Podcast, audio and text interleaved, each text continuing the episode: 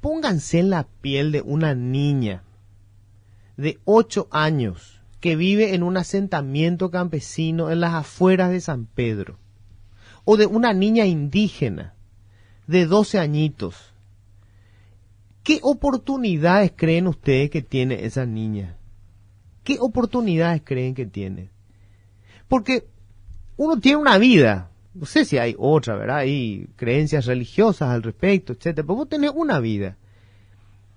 Qué cruel es el sistema y la sociedad y la cultura con esa pobre niña. Lo más probable es que esa niña termine en la calle pidiendo limosna o abusada sexualmente por el papá o el padrastro o el tío o el primo o el vecino. O prostituida. Va a estar con dos o tres hijos cuando tenga ella 25 años, va a tener Menos. tres, cuatro, cinco hijos. Le va a faltar la mayor parte de los dientes. Va a estar descalcificada. No habrá recibido instrucción alguna.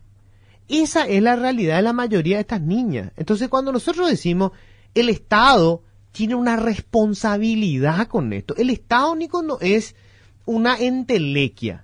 El Estado es una institución que nosotros como sociedad creamos porque son nuestros niños. Esa niña indígena de 12 años es mi hija, es mi responsabilidad. ¿Entendés? Yo ganadero, yo comerciante, eh, que estoy escandalizado porque el Estado se va a llevar a mi hija de mi casa, no va a pasar nunca eso. El Estado lo que tiene que hacer, el Estado que la institución a la que le pagamos los impuestos, tiene que hacerse cargo de esa niña de 12 años que hoy no tiene la menor posibilidad. De eso se trata. No es ni una discusión de, de odio, gente. No es una discusión de miedo. Es una discusión sobre el amor Sobre la protección. es una discusión sobre el sentido de pertenencia de un colectivo humano.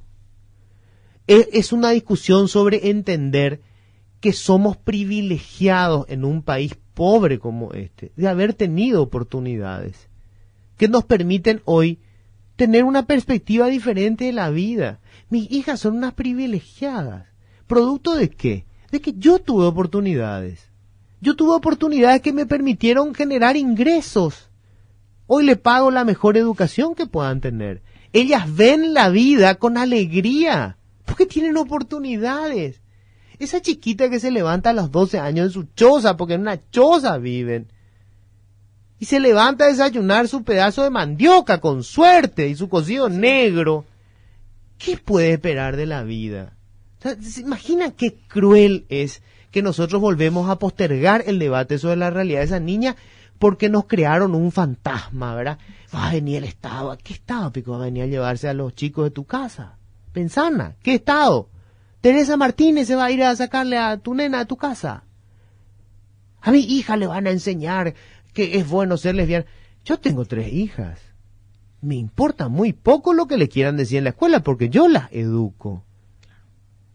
Ellas aprenderán, le ven a sus padres. Nosotros somos el, el, el pizarrón donde se dibuja la lección de su día a día.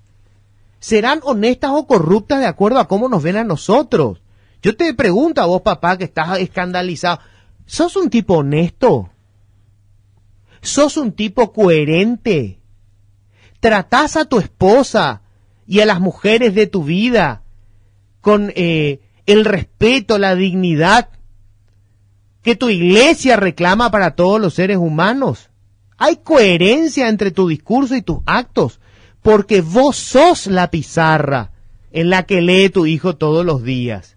Tu hijo no va a ser producto de lo que metan en un programa educativo, en un sistema educativo que es una porquería, que no es capaz de enseñarle lengua española y matemáticas. Los valores que tengan tus hijos son los que vos le estás enseñando. Y si mañana tus hijos son una porquería, será porque repitan la porquería que sos vos.